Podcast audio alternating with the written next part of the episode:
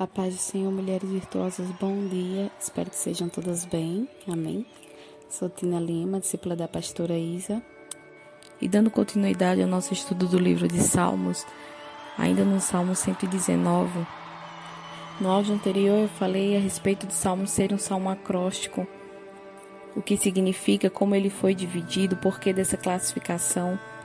Falei um pouco do amor do salmista pela palavra, de como ele expressava, exaltava a palavra do Senhor, de como ele se sentia necessitado de viver a palavra, de obedecer os mandamentos, do valor que a palavra tinha para ele.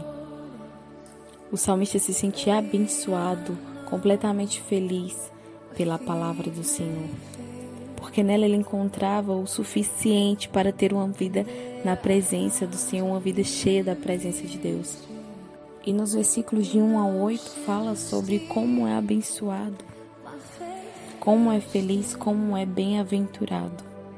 Aquele que vive a palavra, aquele que obedece à lei, aquele que obedece os mandamentos, a partir do versículo 1 do Salmo 119 diz assim: Abençoados são os imaculados no caminho que andam na lei do Senhor. Abençoados são aqueles que guardam seus testemunhos e que o buscam com todo o coração. Aqueles também que não praticam a iniquidade, eles andam nos seus caminhos. Abençoado, em outras traduções, bem-aventurados, felizes, Aqueles que buscam viver a palavra do Senhor, obedecer os mandamentos do Senhor, ele desfruta de uma felicidade que independe das circunstâncias. Ele encontra uma satisfação em obedecer, em buscar, em aprender, em andar conforme aquilo que a palavra diz. Para aquele que busca o Senhor com todo o coração, aquele que ama o Senhor, Obedecer a palavra, viver os mandamentos, os ensinamentos do Senhor é algo agradável. É algo que nos alegra porque estamos buscando agradar ao Pai e fazer a vontade de Deus. E cada vez que nós buscamos, cada vez que nós nos aprofundamos, cada vez que nós obedecemos a palavra, os mandamentos, os ensinamentos do Senhor, nós ficamos mais longe do pecado nós nos aproximamos cada vez mais de Deus. Porque a palavra ela faz com que nós deixemos de praticar o mal. Ela nos leva a buscar a perfeição, a andar em santidade. No versículo 4, ele diz assim: Tu nos ordenaste a guardar teus preceitos diligentemente.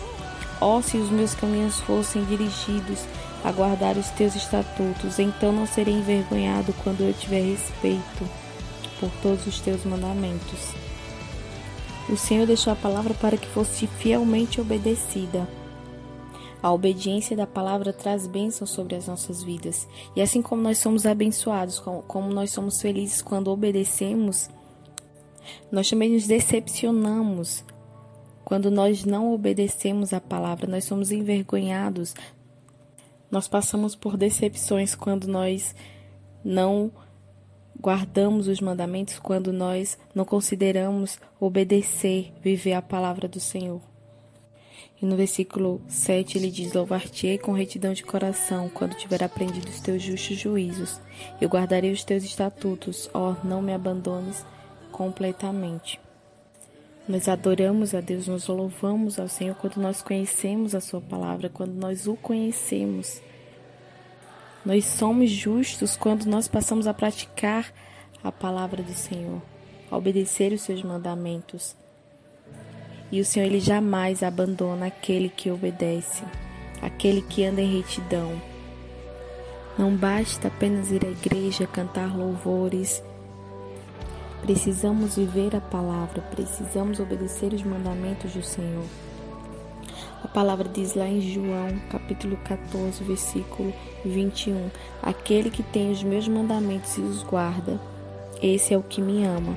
E aquele que me ama será amado de meu Pai, e eu o amarei e me manifestarei nele, a ele. Aquele que guarda o meu mandamento, aquele que obedece a minha palavra, esses são os que amam a Deus.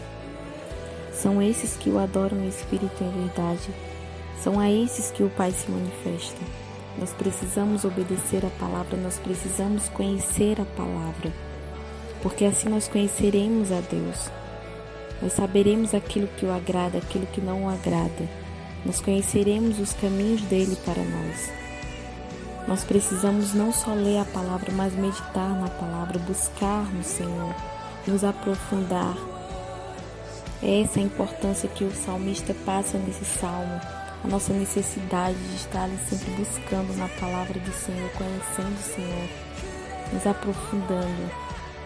É na palavra que nós encontramos o suficiente para viver, para ter uma vida com Deus. É a palavra que nos, que, que nos anima, que nos fortalece em dias difíceis. É na palavra que nós encontramos o caminho que nós devemos seguir. A palavra ela nos tira da, escuri, da escuridão, da ignorância. Ela nos liberta.